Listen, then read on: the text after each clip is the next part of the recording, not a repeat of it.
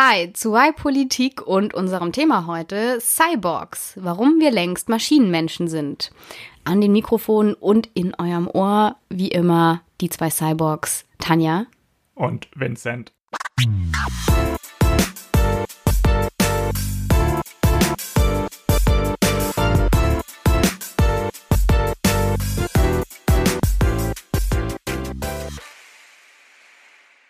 Warum sind wir denn längst Maschinenmenschen? Um diese Frage zu beantworten, erläutert Tanja erst einmal, was ein Cyborg ist. Und die Antwort wird euch wahrscheinlich überraschen, denn der bekannteste von ihnen, der Terminator, ist war kein gar keiner. Cyborg. Ja, ah, genau. okay. Anschließend äh, besprechen wir den aktuellen Stand. Sind die Cyborgs schon unter uns? Ich habe für die erste Perspektive recherchiert, wie weit wir im Jahr 2018 in Sachen Cyborg schon sind. Spoiler, viel weiter als ich dachte. In der zweiten Perspektive blickt Tanja dann voraus. Was erwartet uns wahrscheinlich in der Zukunft? Und mit Zukunft meinen wir nicht irgendwie 2389, sondern schon äh, sehr bald. Also die Zeit, die wir alle wahrscheinlich oder viele von uns noch erleben werden. Anschließend gibt's wieder die Zugabe. Darin stelle ich euch zwei Werke vor, die sich mit der Cyborg-Thematik auseinandersetzen. Einmal wissenschaftlich und einmal spielerisch im wahrsten Sinne des Wortes. Also Tanja, was ist ein Cyborg? Ein Cyborg setzt sich zusammen, das Wort zumindest, aus den Begriffen Cybernetic Organism mhm und ist ein biologisches Wesen, was durch Technik gepimpt ist, vom sozusagen. also es ist die Verschmelzung von Mensch und Maschine. Deswegen ja auch Maschinenmenschen. Mhm. Und wir haben ja vorher schon das Beispiel gehabt mit äh, Terminator, wo man ja, wo man ja auch irgendwie, das ist eine Maschine, aber sieht aus wie ein Mensch. Das ist kein Cyborg, weil es eine Maschine ist, die aber vom optischen, wie sie aussieht, dem Menschen nachempfunden ist. Deswegen ist das, nennt man ein humanoider Android, also immer noch ein Roboter, ein menschlicher Roboter, also der ja. menschlich aussieht. Und Cyborgs sind Menschen, die aber durch technische Features ja, Fähigkeiten bekommen, die sie vorher nicht ähm, hatten, rein biologisch. Ja. Und was ich ja witzig fand, ist, weißt du, woher der Begriff kommt? Aus dem Griechischen. Ja, nicht das, nicht, der, nicht das, nicht das Wort selbst, also wann das, wer das erfunden hat und wann in welchem Zusammenhang. Ja, ich habe gestern noch so ein YouTube-Video gesehen. Irgendwie war das nicht irgendwas mit der Raumfahrt? Ja. Genau. Äh, 1960 ähm, in der NASA haben sie einen Artikel geschrieben, wo sie das erste Mal den Begriff Cyborg verwendet haben, um zu beschreiben, wie sie den Menschen anpassen müssen, damit er im All überleben kann. Also eigentlich, als sie so Raumfahrtanzüge und sowas ja. entwickelt haben, haben sie das schon Cyborg genannt. Lustig, das würde man heute ja nicht mehr Cyborg nennen. Ja, das ist die Frage. Ist es, äh, muss man tatsächlich die technischen Hilfsmittel implantieren, also in seinem Körper tragen? Mhm. Ist das erst ein Cyborg oder ist es nicht auch schon einer, wenn ich die technischen Hilfsmittel immer bei mir habe, aber halt ablegen kann, zum Beispiel mein Smartphone. Aber wenn ja. ich schlafe, lege ich es trotzdem nebens, nebens Bett, vielleicht sogar auf meine Matratze, weil ich meinen Schlaf noch mittracke. also so ganz gut kann man die Grenze da nicht ziehen. Und tatsächlich, ich war auf der Seite Cyborg e.V von Cyborg e.V., also dem Verein. okay, ein eingetragener Verein zu Cyborgs oder was? Richtig, ein eingetragener Verein, der die ganze Debatte um Cyborgs ähm, mitbegleiten möchte und beeinflussen möchte. Und die cool. haben natürlich auch sich Gedanken über eine Definition gemacht und die sagen, dass ein Cyborg ist ein, ähm, ein Mensch, der eine technologische Erweiterung entweder implantiert hat, muss aber nicht. Sie kann auch über einen intensiven Gebrauch von externen Geräten kann man auch schon als Cyborg nennen. Also da sind sie, ist man sich nicht einig tatsächlich, was okay. jetzt schon als Cyborg gilt. Aber es ist natürlich schon die Frage, ja, ist es jetzt so ein hoch fancy äh, Smartphone oder ist auch ein Küchenmixer, wenn ich jeden Tag jetzt in der Küche stehe und da einen Kuchen mache, bin ich dann auch ein Cyborg? Nee, oder? Ja, also die, genau die Frage, ähm, Menschen haben schon immer irgendwie Werkzeuge verwendet, auch früher hm. kleine Steine, um Feuer zu machen oder irgendwas zu hacken. Ich glaube, es gibt keine feste Antwort darauf, oder? Es ist einfach Definitionsfrage. Am Ende, genau, ist es eine Definitionsfrage, wo ist die Grenze, aber ich würde schon sagen, dass wir einen Mixer anders verwenden als das Beispiel von einem Smartphone, was wir immer dabei haben. Also so ein ja. Smartphone ist ja der, das eine Beispiel was wir irgendwie okay finden und nicht seltsam. Und das zweite Beispiel, was ich am Anfang noch äh, machen wollte, war ein Herzschrittmacher, den man sich implantiert hat, ähm, um damit das Herz funktioniert und man weiterleben mhm. kann, auch wenn man eine Herzschwäche hat. Und das ist, da ist es überlebensnotwendig und den verwendet man natürlich, also man verwendet ihn ja nicht aktiv, man hat ihn in sich drin, aber der ist auch dauernd da. Ein Smartphone verwende ich auch jeden Tag. Wenn ich das irgendwie zu Hause vergesse, fühle ich mich schlecht. Wenn ich einen Mixer nicht mit in den Urlaub nehme und da keinen hab, ja fühle ich mich nicht so abhängig von. Ich, also da würde ich schon so einen Unterschied das heißt, ziehen. Wie sehr wird das, wie sehr, wie, ja, Kuchenabhängiger. ja, aber ich glaube, man muss sich die Frage stellen, wie sehr ist dieses Gerät schon ein Teil von mir? Ja. Und ein Smartphone ist schon sehr stark ein Teil von einem selbst. Stimmt. So würde ich das jetzt definieren. Ja. Genau, jetzt haben wir schon zwei Beispiele gehabt, Herzschrittmacher und vielleicht ein Smartphone. Und irgendwie finden wir das keine seltsame Vorstellung, aber wenn wir über Cyborgs reden, deswegen verwenden wir ja auch den Begriff, denkt man sich so, oh mein Gott, ich möchte das nicht und wieso sollen Maschinen mit Menschen verschmelzen? Und ich glaube, es gibt zwei Gründe, warum wir das nicht so komisch finden der erste bei dem Herzschrittmacher ist, obwohl wir den uns sogar in den Körper impl implantieren lassen, mhm. ist, dass er Körperfunktionen wiederherstellt, die nicht mehr so funktionieren, wie sie funktionieren sollten. Also mhm. wir heilen damit Krankheiten. Wir haben Bein- und Armprothesen für Menschen. Das finden wir auch nicht komisch, wenn diese Menschen durch Unfälle ihre Beine oder Arme verloren haben. Gab es ja auch früher schon. Ich denke ja einen Piraten mit so einem Holzbein. Genau, aber das waren halt keine, keine technischen, die konnte man äh, nicht, nicht ähm, irgendwie, wie nennt man das? Bewe also halt ja. nicht bewegen. Aber die Idee, einem gesunden Menschen etwas Technisches einzupflanzen, um seine Fähigkeiten zu erweitern, das scheint irgendwie eine Grenze für uns zu sein, die wir als ja. nicht, nicht, äh, also irgendwie seltsam empfinden. Also hier die Frage, stellen wir Körperfunktionen, die ein Mensch eigentlich hat, wieder her oder erweitern wir Körperfunktionen, die wir haben, um etwas Übermenschliches. Da scheint irgendwie eine Grenze zu sein. Und die zweite ist, das Beispiel mit dem Smartphone. Es ist okay, solange wir Geräte haben, die nicht in unserem Körper sind, also exogen sind. Wenn wir aber die gleichen Funktionen, die wir mit einem Smartphone haben, zum Beispiel, dass wir uns an fremden Orten, an denen wir noch nie waren, die wir nie gesehen haben, uns navigieren können, hm. was wir mit unseren Map-Apps, ähm, die, äh, die Karten-Apps äh, machen können, wenn wir das in unseren Körper reinbringen könnten, um uns zu navigieren, dann wäre das auch irgendwie wieder seltsam. Also ja. gibt es irgendwie so eine Grenze von der Haut und dem Körper, was außen ist, erscheint uns heutzutage zumindest als völlig normal. Aber wenn wir das in unseren Körper reinbringen, finden wir es vielleicht gruselig. Also die Haut als Grenze und Erweiterung, Optimierung oder Krankheiten heilen. Und warum ist das Ganze relevant? Warum müssen wir uns jetzt damit beschäftigen? Weil wir gerade mittendrin stecken in der Transformation vom Menschen zum Cyborg. Oh, oh, oh. Und ganz viele Forschungsgelder da rein investiert werden, auch von Mark Zuckerberg, dem Facebook-Gründer, und auch Elon Musk, die daran forschen, was man damit alles machen kann. Und welche Chancen und Risiken sich dahinter verbirgen, sollte jeder wissen, damit wir darauf reagieren können, denke ich zumindest. Und viele Leute beschäftigen sich schon damit. Es gibt zum Beispiel die Transhumanisten, eine philosophische Denkrichtung, die dahin geht, wie Mensch und Maschine irgendwann verschmelzen werden und was wir dann eigentlich sind. Und es gibt auch ganz viele Leute, die schon ihren Körper hin, dahingehend modifizieren, ihn zu erweitern mit coolen Funktionen. Die nennt man Body Hacker. Und was die alles schon können und machen, darum geht's jetzt in Vinzenz Perspektive.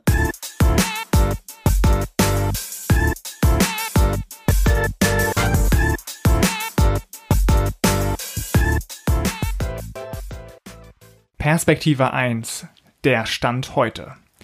Mein aller, aller wichtigster Punkt ist, dass wir schon viel weiter sind, als die meisten denken.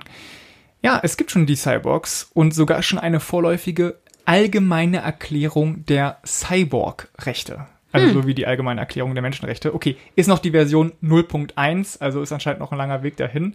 Aber äh, ja, es gibt sie schon. Und es ist ein ziemlich breites Feld, habe ich festgestellt, äh, diese Cyborgisierung quasi. Und ich habe die noch nicht ganz durchblickt, weil es eben noch nicht so zigtausende Zeitungsartikel gibt zu dem Thema. Aber trotzdem habe ich mal drei Thesen aufgestellt, was die politischen Auswirkungen dieser Entwicklung betrifft. Meine These 1 ist, die Grenze zwischen Medizin und Optimierung verschwimmt schon jetzt. Es gibt schon diverse Cyborg-Elemente für Menschen. Zum Beispiel die Beinprothese. Die kennt wahrscheinlich äh, jeder von euch. Bekannt geworden durch Oscar Pistorius, der äh, ja statt Unterschenkel ähm, so eine Art wie kann man das nennen? Aus Kunststoff, ja, ja so eine Feder. Eine Art Feder, genau, aus Kunststoff hatte. Und es ist unklar, ob die wirklich einen wirklich schneller machen als die menschlichen, aber sie sind auf jeden Fall nicht mehr zugelassen bei den Olympischen Spielen. Dann ähnlich wie der äh, Herzschrittmacher gibt es auch einen Hirnschrittmacher. Da sind Elektroden im Gehirn ähm, angeschlossen und die stimulieren Hirnareale mit elektrischen Impulsen von einem Generator, der im so einem Brustbereich angeordnet ist. Und der hilft bei Parkinson-Erkrankungen. Hm. Dann gibt es auch sehr interessant eine Prothese, eine Armprothese, die vom Gehirn aus gesteuert wird. Ja, also es klingt jetzt, jetzt kommen wir wirklich hier in das Zukunftsfeld, was aber halt Gegenwart ist. Und zwar ist es ein metallischer Arm, der zum Beispiel an einem Rollstuhl befestgemacht, festgemacht ist. Und mit diesem äh, ist es Probanden schon gelungen, zum Beispiel einen Schokoriegel zu greifen und zu essen. Aber ja. halt einfach durch Geisteskraft, ja. Die konnten, mittlerweile können die auch fühlen, also dann, die haben die Augen verbunden und dann wird so der Mittelfinger äh, zum Beispiel berührt von dieser Prothese und die können dann sagen, welcher Finger das war. Und das Ganze ist halt invasiv. Also das sieht so ein bisschen aus wie bei Matrix, ja, an dem Film, diese Undock-Station, die sie so im Nacken haben, nur dass es halt auf dem Kopf drauf ist. Und ähm, ja, dann haben die, sind die da von dort verbunden mit der, mit der Maschine. Und das Ganze ist zwar noch experimentell, aber äh, wenn die es jetzt schon machen können, dann ist ja nur noch eine Frage von wenigen Jahren, würde ich mal sagen, bis das irgendwie ausgereift ist. Und das Ganze wurde entwickelt von DARPA, ja.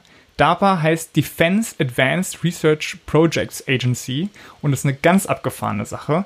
Das ist nämlich so ein Wissenschaftsinkubator des US-Militärs und die behaupten unter anderem, dass sie quasi das Internet erfunden hätten oder die Wissenschaftler gefördert hätten, die das Internet erfunden haben. Also okay. DARPA scheint eine sehr wichtige Agentur zu sein, die ja uns nicht nur das Internet gebracht hat, sondern jetzt anscheinend auch noch Prothesen bringt, die wir durchs Gehirn steuern können. Mega krass. Naja, und es ist halt nur eine Frage der Zeit, bis wir von den medizinischen Fällen, also jetzt bei der DARPA-Prothese waren das zum Beispiel Leute, die gelähmt waren, äh, hinkommen zu gesunden Menschen, die noch mehr schaffen wollen, als es die menschliche Natur bis jetzt so hergibt. Ne? Es gibt zum Beispiel da diese Exoskeletts, das sind äußere Skelette, die gibt's für den Bau oder fürs Militär. Und die ersten Modelle haben es dann ermöglicht, dass ein einzelner Mensch ganz easy 90 Kilogramm tragen konnte.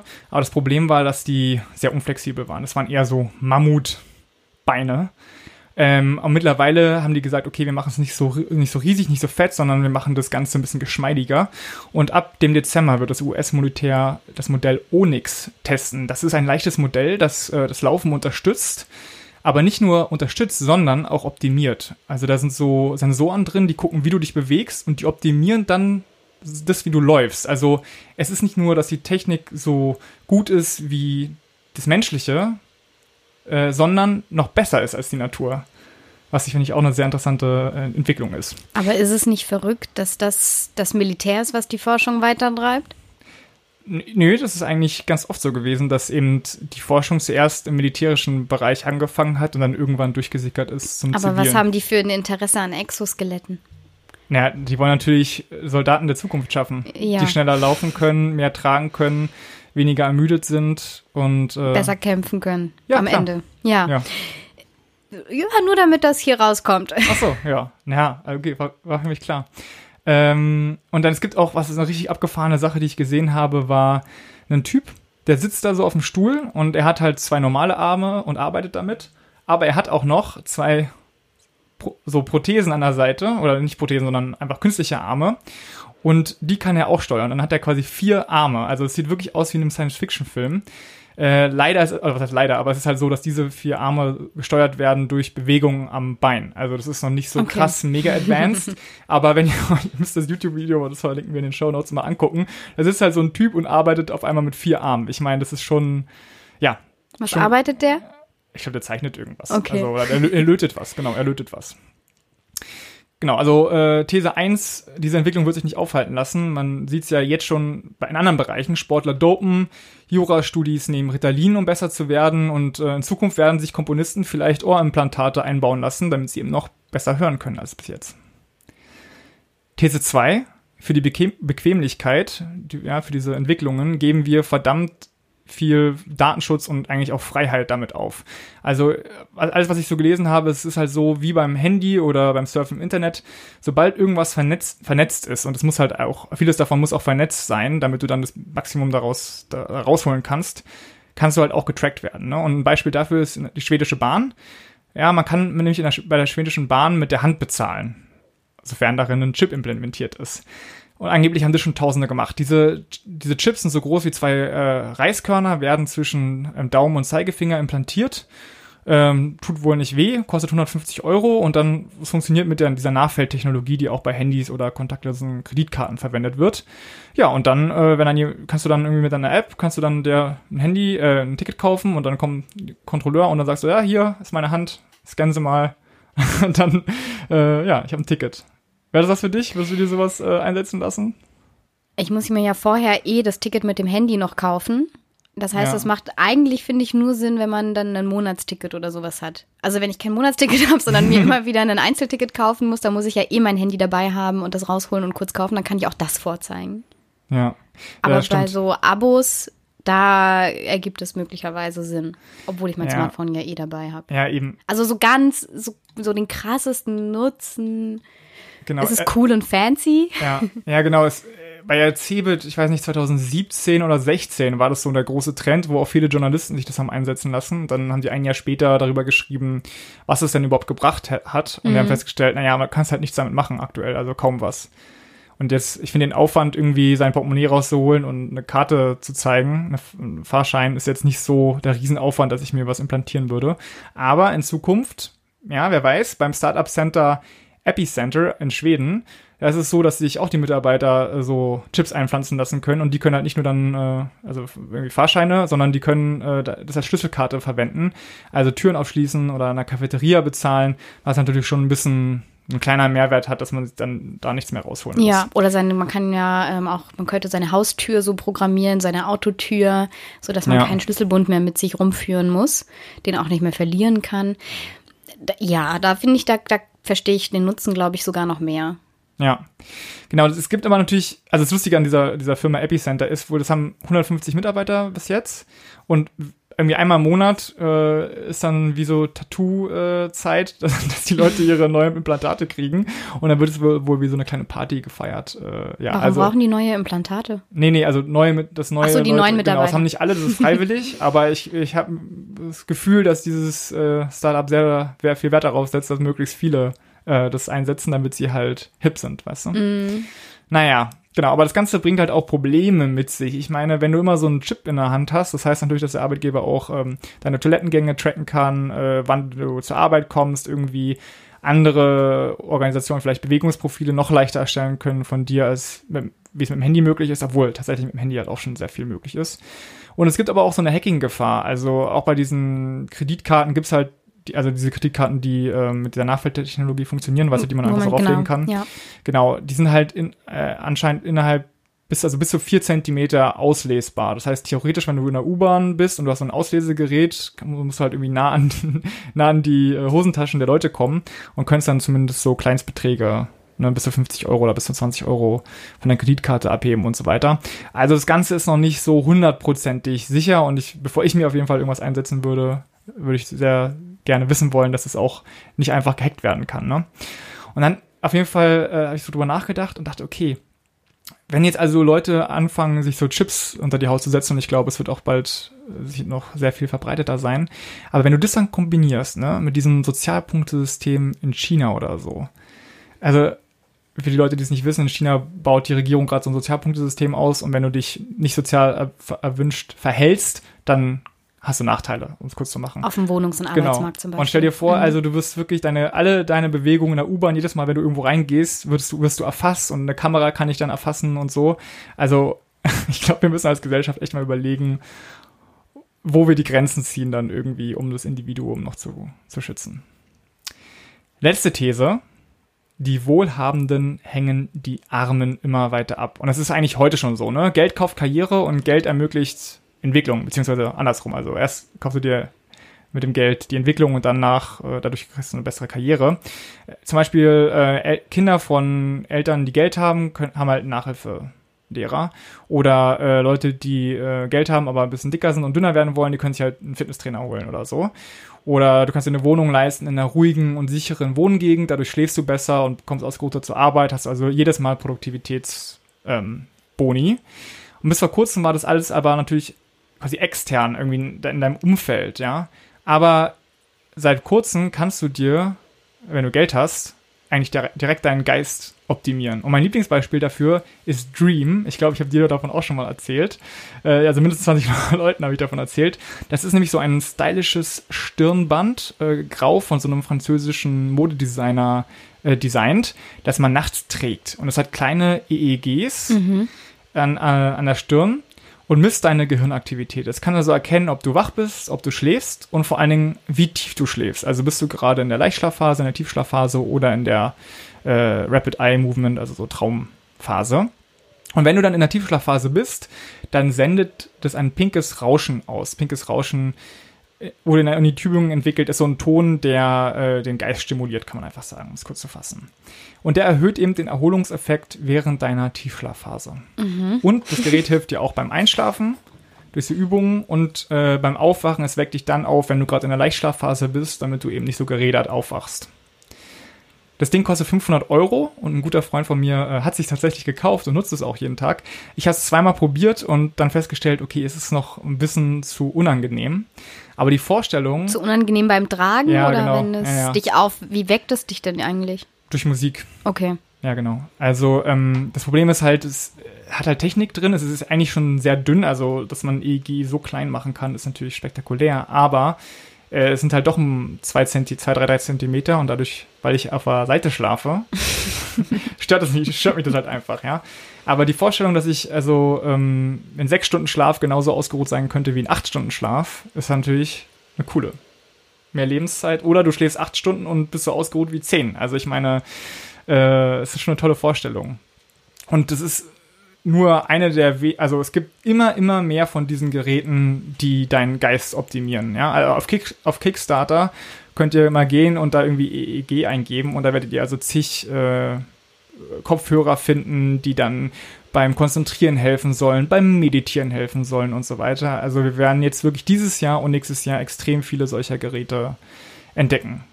Der Punkt ist aber, die kosten halt viel Geld, ne? also zum Beispiel 500 Euro oder 300 Euro. Und die Wohlhabenderen Für einen Wecker am Ende des Tages. Naja, es ist schon ein bisschen mehr als ein Wecker. Aber äh, wie dem auch sei. Also die Wohlhabenden werden zuschlagen und eben noch produktiver werden und die Armen werden noch weiter abfallen und damit erhöhen wir eben die Ungleichheit. Das war Perspektive 1, wo wir heute stehen. Jetzt wird es vielleicht noch ein bisschen interessanter, denn in Perspektive 2 schaut Tanja auf die Zukunft.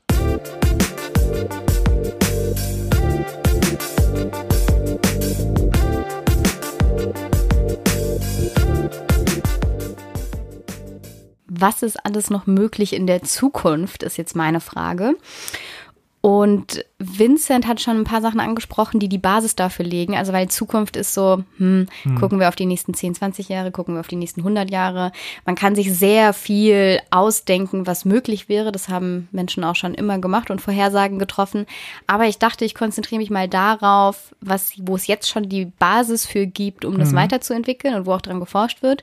Und zwar das, was du schon angesprochen hattest mit wir haben Drähte, die in den Kopf gehen, um Maschinen zu steuern. Also eigentlich eine Gehirnmaschinen äh, ja doch, Gehirn, Gehirn-Computer-Schnittstelle könnte man sagen. Ja.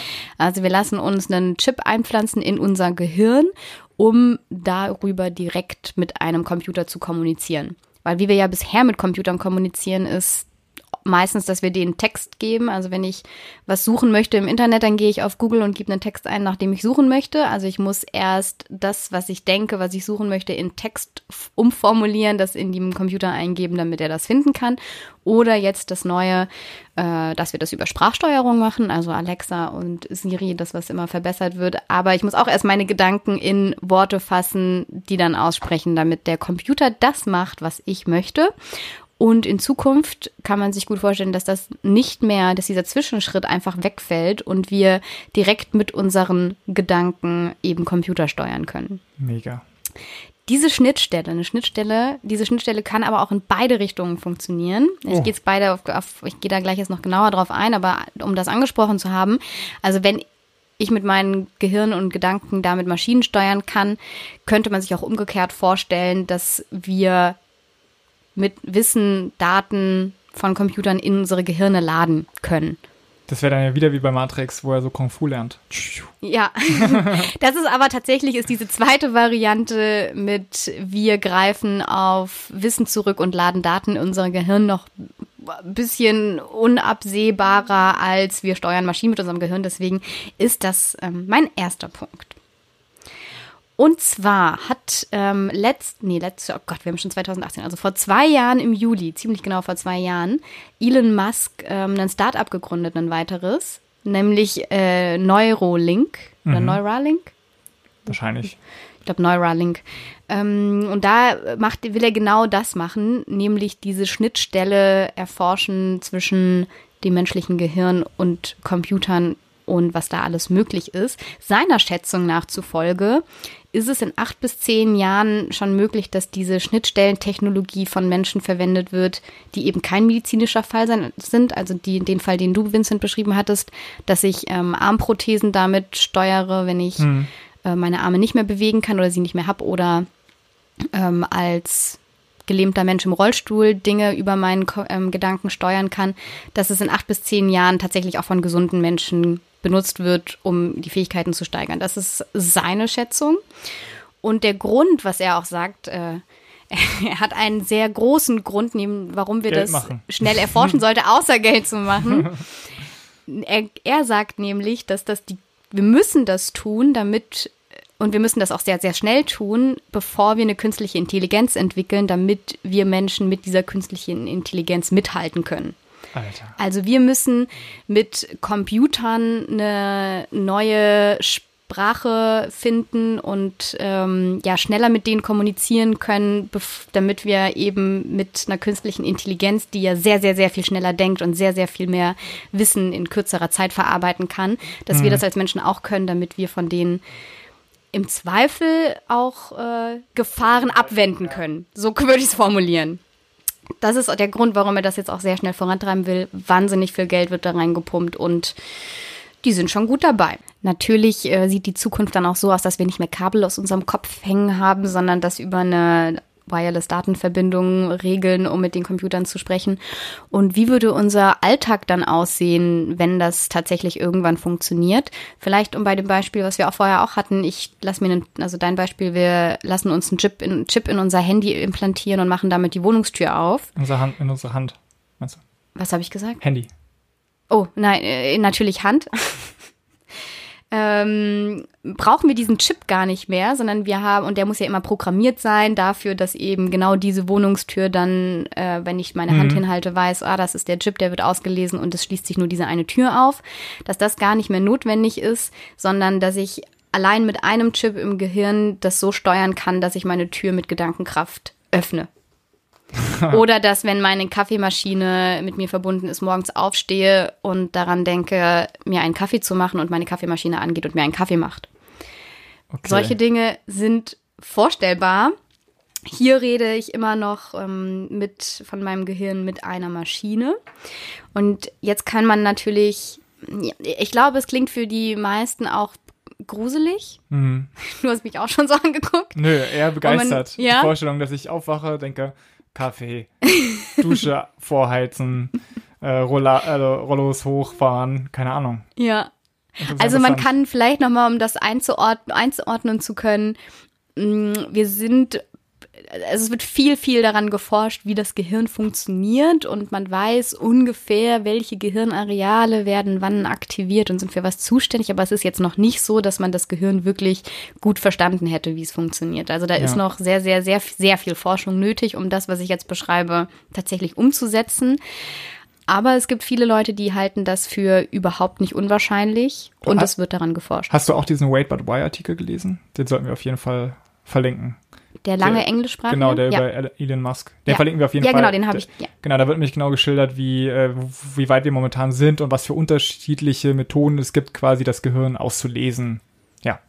Hm. Sehr cool.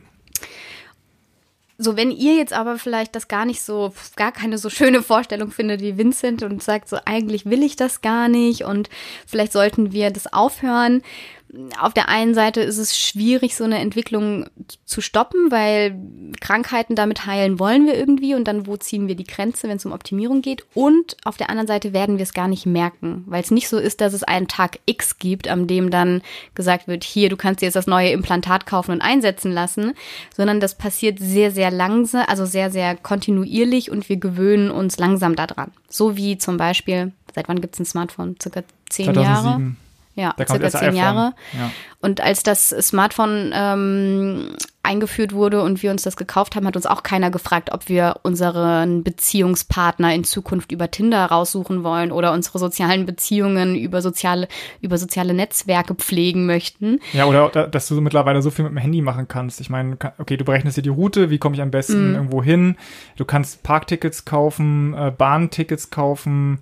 Ja, man kann eigentlich sehr, sehr viel mittlerweile einfach mit dem Handy machen oder Flugtickets darauf laden und so weiter. Und das ja. war ja wirklich so eine Entwicklung. Ach ja, das kann ich jetzt auch noch machen damit. Ach ja, ja eigentlich war es ja am Anfang eher mehr so, hier ist ein Telefon, das kann das, was man es vorher auch konnte, es kann telefonieren und SMS schreiben. Und, und du kannst, und Fotos, ja, und du kannst im Internet ja, Sachen genau. suchen. Super langsam, aber du kannst im Internet Sachen suchen. Ja, Eigentlich stimmt. war das ja so der Anfang von hier ein Smartphone, du kannst damit ins Internet gehen und googeln. Mhm. Und dann, als kam ja erst nach und nach diese ganzen Apps, die dann super fancy Sachen konnten oder wo man sich Tickets kaufen kann. Das war damals ja ja. Also das war ja damals noch wahnsinnige Zukunftsmusik. Und deswegen, wir haben uns erst an das Smartphone, also wir hatten vorher schon Telefone, dann hatten wir schon tragbare Telefone, dann konnten wir SMS schreiben, dann haben wir diese Smartphones mit einer zusätzlichen Internetfunktion und so entwickelt sich Technologie. Deswegen ist das so ein kontinuierlicher Prozess, wo man jetzt gar nicht so sagt, so und hier jetzt Stopp. Und wir sind wahrscheinlich das habt ihr ja aus äh, Vincents Perspektive schon mitgekriegt, wir sind einfach mittendrin. Wir stehen ja. nicht irgendwo am Anfang und können jetzt entscheiden, sondern wir sind mittendrin in dieser, in dieser Innovation. Jetzt habe ich beschrieben, wie wir mit unserem Gehirn vielleicht irgendwann Maschinen steuern können. Man kann sich aber auch vorstellen, dass wir von Gehirn zu Gehirn kommunizieren, also dass Vincent und ich nicht mehr Wir sitzen hier und müssen. denken einfach nur unseren Podcast und ihr könnt dann auch gleich in eurem Gehirn quasi hören, was wir denken. Oh ja, Gott, tatsächlich, weil wenn krass. wir alle Impla also wenn wir alle Chips haben, ja. also und man hat, ich meine, früher war es so, wenn man miteinander, ich hab, wenn man miteinander reden wollte, ähm, dann habe ich erst Gedanken in meinem Kopf gehabt, die muss ich formulieren in Sprache. Ich spreche sie aus, Luft mhm. wird in Bewegung versetzt, kommt an deinem Ohr an und du hörst es ja. und verarbeitest es in deinem Gehirn. so könnte man das beschreiben. Dann haben wir das Telefon gehabt, da haben wir das ähm, gleiche gemacht, nur dass das dann über ein Telekommunikationsnetz nochmal weitergetragen wurde zu deinem Handy, da kam es raus, Luft wurde in Bewegung versetzt, kam an dein Ohr. Ein Büchsentelefon. Im, Im Baumhaus. ja, genau. ähm, und jetzt ist es halt so, dass da, dass der Zwischenteil wegfällt, dass ich, ich denke mir im Gehirn, was ich Vincent sagen möchte und muss eben nicht mehr meine Stimmbänder benutzen und das in Sprache umwandeln, sondern durch die Computer-Hirn-Schnittstelle könnte das direkt über eine Datenverbindung in deine Computer-Hirn-Schnittstelle gelangen und du könntest meine Gedanken dann erfahren. Ja, erfahren, ja. Es wäre dann ja nicht mehr, also. Es, genau, es wäre nicht hören, Neues, es wäre nicht lesen, ja, es wäre erfahren. Gott, ich und, hoffe, dass ich da eine dicke Firewall drin habe, dass niemand meine ganzen Gedanken auslesen kann. Ja, das, also das habe ich auch oft gelesen, dass diese Frage immer kommt mit, äh, kann dann alle meine Gedanken lesen? So, da, also man weiß es nicht, weil es gibt diese Technologie noch nicht, aber anscheinend soll es schon möglich sein, dann schon miteinander. Weil ich, ich nur weil ich einen Mund habe, und Stimmbänder spreche, gebe ich ja nicht die ganze Zeit Töne von mir. Ja. Ich weiß nicht, wie das, also es ist so, keiner weiß es wirklich, aber man sagt, das wäre schon möglich, das zu steuern. Okay. Und was ich finde, was da wirklich ein Nutzen von sein kann. Also zum einen, wir, wir würden viel schneller miteinander kommunizieren, weil mhm. ich eben nicht erst das in eine andere Sprache umwandeln muss, ob es Schrift ist oder, oder mündliche Sprache, ist ja egal. Wir könnten viel schneller kommunizieren und auch viel, wir hätten viel weniger Missverständnisse. Gerade, das finde ich ein sehr gutes Beispiel, wenn ich Gefühle beschreibe. Also wenn ich ja. einen Horrorfilm gesehen habe und ich möchte dir davon erzählen, wie gruselig der war und wie krass ich mich gefürchtet habe, dann und Gefühle auszudrücken über Worte ist manchmal gar nicht so einfach und du musst das ja dann mit deinen Erfahrungen abgleichen, die du kennst von Angstgefühlen und wenn du einen Horrorfilm guckst und versuchst dich dem dann anzunähern, aber wenn ich tatsächlich das direkt übermitteln könnte, wie ich mich gefühlt habe, würdest du einfach dieses Gefühl erfahren. Das stimmt. Aber ich will es nicht wissen bei Horrorfilmen. Ich schaue keine Horrorfilme, die sind zu gruselig. Ich schaue auch keine Horrorfilme. Aber ja. geht ja auch über andere, äh, wenn ja. du dich gefreut hast ja, über irgendwas. Aber weißt du was, was mir, der Gedanke, der mir noch kam, okay, natürlich Gefühle, aber vielleicht wird auch einfach Sprache, also die verschiedenen Sprachen, die man hat, vielleicht kann man die überwinden. Ja, ja. Vielleicht ist halt Gefühle, vielleicht sind die halt universell und du brauchst nicht mehr dieses elende, diese elenden Sprachen, die uns ganz oft davon abhalten, mit anderen Menschen aus anderen äh, Ländern eben uns zu auszutauschen. ist ja krass. Aber ich weiß nicht genau, ja. ob, ob, Gedanken sind Gedanken eigentlich in einer Sprache irgendwie ja schon, ne? Also wenn ich denke, dann hört sich das auf, bei mir auf jeden Fall Deutsch an. ja, man kann ja auch auf unterschiedlichen Sprachen denken ja. und träumen, das stimmt. Ja, weil, ähm, ich hm, weiß nicht. Ich weiß auch nicht, ob uns das tatsächlich jemand beantworten könnte, weil es, ja, im Moment gibt's das halt noch nicht. Vielleicht wäre das halt wirklich äh, die Wiedervereinigung der Menschheit irgendwie, wenn man da so biblisch bleiben oh. möchte. Ja. Interessant. Ja, okay, den, nachdem wir nach dem Turm von Babylon alle unterschiedlichen Sprachen genau. gesprochen haben, fügen wir uns wieder zu einer. Das ist ein schöner Gedanke. Ja, die Ära der direkten Hirnkommunikation ohne was dazwischen, was wir vorher immer brauchten. Faszinierend. Okay. Was kommt jetzt? Ja, der zweite Punkt, da kann ich gar nicht, weil ich will ich gar nicht so lange drauf eingehen, diese der umgekehrte, äh, die umgekehrte Kommunikation mit wir laden uns Daten in unser Gehirn. Also wir hm. haben einen Chip, ist mit dem Internet verbunden und wir können jegliches Wissen aus dem Internet direkt von unserem Gehirn abrufen. Keine Crazy Schule mehr, stell dir das mal vor. Ja, richtig. Keine Schule mehr, wir könnten einfach das Wissen, was wir über Schule vermittelt bekommen, in unser Gehirn laden. Da gibt es aber tatsächlich, finde ich, noch viel, viel, also wenn das überhaupt irgendwann möglich sein sollte, viel, viel mehr offene Fragen. Nämlich Wissen besteht ja nicht nur aus Fakten, sondern Wissen besteht auch sehr viel aus Erfahrungen, die ich gemacht habe. Und du ja, könntest aus Emotionen. dir auch, ja, und du könntest die Erfahrungen und solche Dinge auch ja runterladen als ja. eben, eben Wissen. Und dann so, wer, wer entscheidet jetzt, was da irgendwie mit reinkommt, ja. packen wir da alles rein. Es gibt auch sehr quasi. viel Müll im Internet, kann man ja. sagen. Mm, also wer entscheidet welches Wissen? Wenn wir dann alle das gleiche Wissen haben, was ist denn eigentlich noch Identität? Wenn wir damit Erfahrungen und Gefühle auch mhm. noch mit uns automatisch runterladen, was ist dann noch eine Persönlichkeit? Ich glaube, wenn es wirklich so möglich wäre, wäre das das Ende der Menschheit. Zumindest Weil, das Ende des Individuums, ja. Ja, naja, weil so wie, also so, ich bin ja kein Gehirnexperte, aber ich glaube, so wie wir momentan funktionieren, ist es eben, dass wir sehr viel über, also erfahren und diese Erfahrungen abspeichern und uns ja auch eigentlich nur noch an Sachen erinnern können, aktiv, mit denen wir Emotionen verbunden haben und so weiter, ja. Hm. Und wenn, wenn du das gar nicht mehr brauchst, um dir Erfahrung, also um, um dir Wissen einzuverleiben, dann, dann bist du halt auch irgendwie kein Mensch mehr sondern bist du halt irgendwie, äh, weiß ich nicht, eher ein Computer. Da würde oder ich was jetzt Neues. die Grenze ziehen. Oder was irgendwas Neues halt. Oder du meinst, man ist eigentlich ein Computer, der einfach äh, die Energie aus seinem biochemischen Körperkreislauf zieht. Weil ja. das ist ja dann was, das, was unser Körper noch irgendwie macht. Wir nehmen dann Nahrung zu uns und äh, führen ja. uns Energie zu, damit wir, das ist ja auch jetzt schon, wir brauchen vor allem Energie auch, um unser Gehirn am Laufen zu haben, nicht nur um Sport ja. zu machen und sowas, sondern auch um Gehirnaktivitäten ähm, ja, am Laufen zu halten. Und ah, ja, vielleicht hast du recht, eigentlich sind wir dann nur noch eine Energiequelle für. Ja. Vielleicht, ja. Okay, das war äh, crazy. ähm, jetzt der Punkt, okay, und was heißt das jetzt für uns und für die Politik?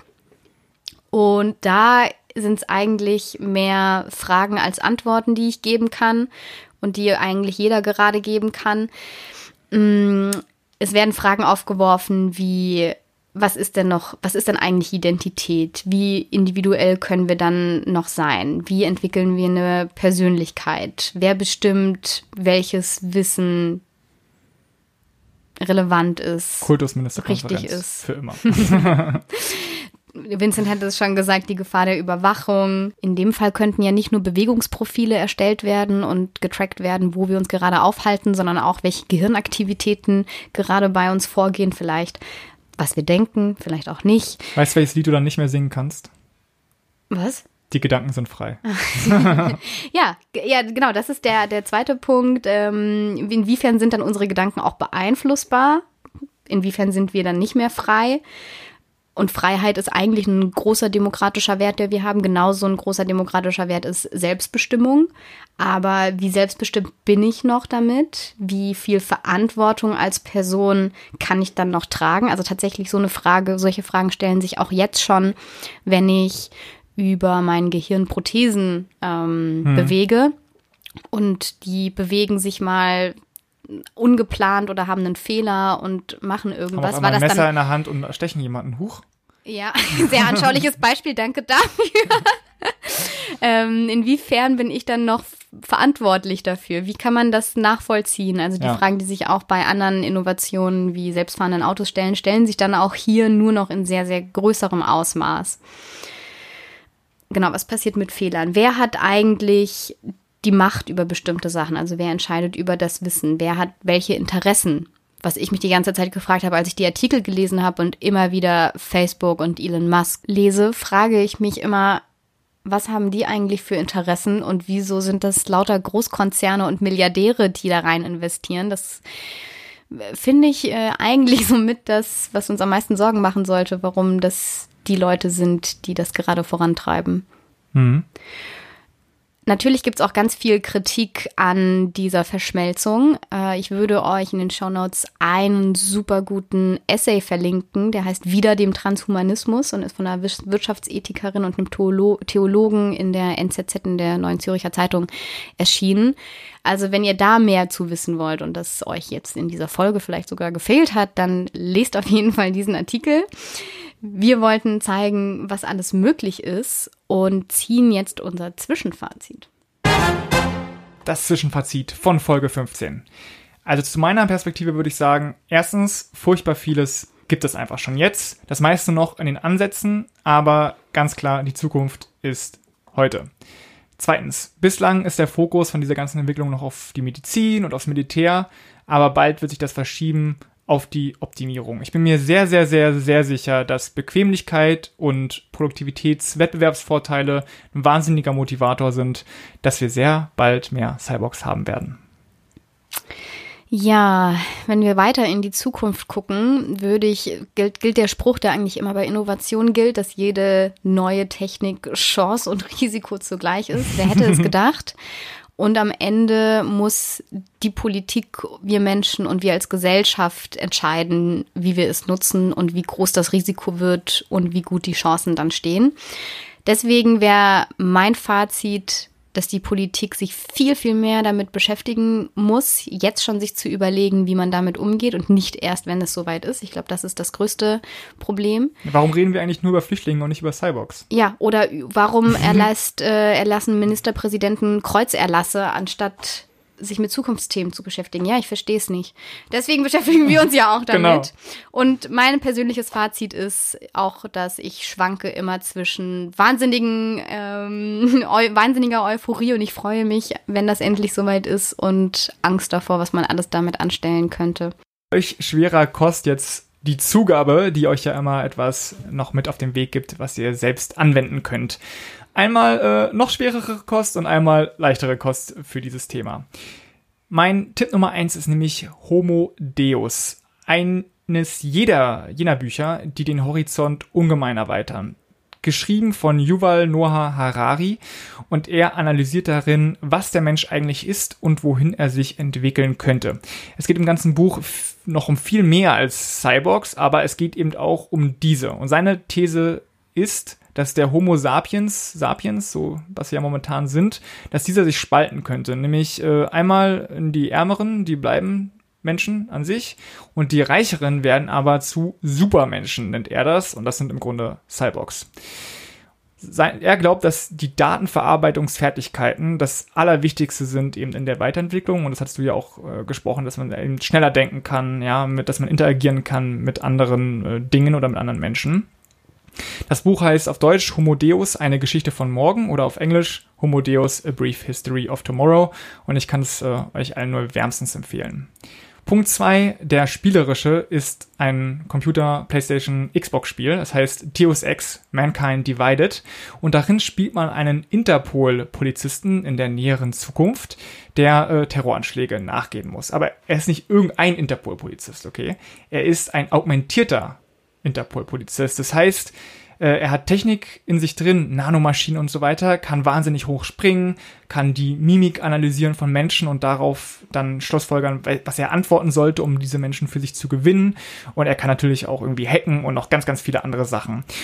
Und er spielt in einer Welt, in der es sehr viele augmentierte Menschen gibt, die galten vor wenigen Jahren äh, als die Zukunft, denn auf einmal konnten einfache Bauarbeiter durch Augmentierung viel schwerer heben, äh, normale intelligente Leute konnten wurden intelligenter durch die Implantate, die sie hatten und so weiter, aber dann gab's halt den berühmten Oberbösewicht, wie er in jedem Spiel vorkommt. Und der hat eine Hintertür genommen, äh, genutzt, um die Augmentierten zu hacken. Und die sind daraufhin alle durchgedreht, haben normale Leute getötet. So, und dann haben sich eben die anderen Menschen gedacht, Moment mal, äh, die Augmentierten hier sind super gefährlich. Wir schließen die erstmal weg, quasi in Ghettos.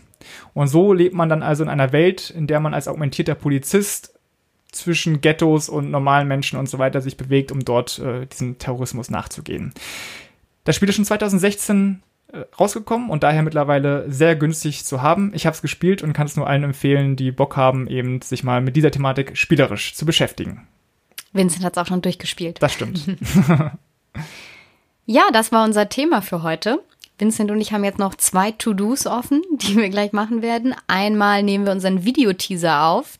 Den gibt es zu jeder Folge und den könnt ihr sehen, wenn ihr uns auf Facebook oder Twitter folgt. Mhm. Und die, das zweite To-Do ist, äh, dass wir einen Termin finden, um euer Feedback auszuwerten, für das wir uns nochmal recht herzlich bedanken für alle, die an der Umfrage teilgenommen haben. Vielen, das, vielen Dank. Ja, die, das Feedback war enorm. Also es waren mehr, mehr als wir, mit was wir gerechnet hatten, die teilgenommen haben. Super cool. Vielen, vielen Dank. Wir suchen einen Termin, genau, werten wir, das aus. Wir werden uns nämlich so fünf Stunden oder so in so Y-Politik-Klausur nehmen. Eine Y-Politik-Klausur, genau. Und dann ähm, kommen wir wieder mit vielleicht ein paar kleinen Veränderungen. In zwei Wochen. Bis dahin. Tschüss.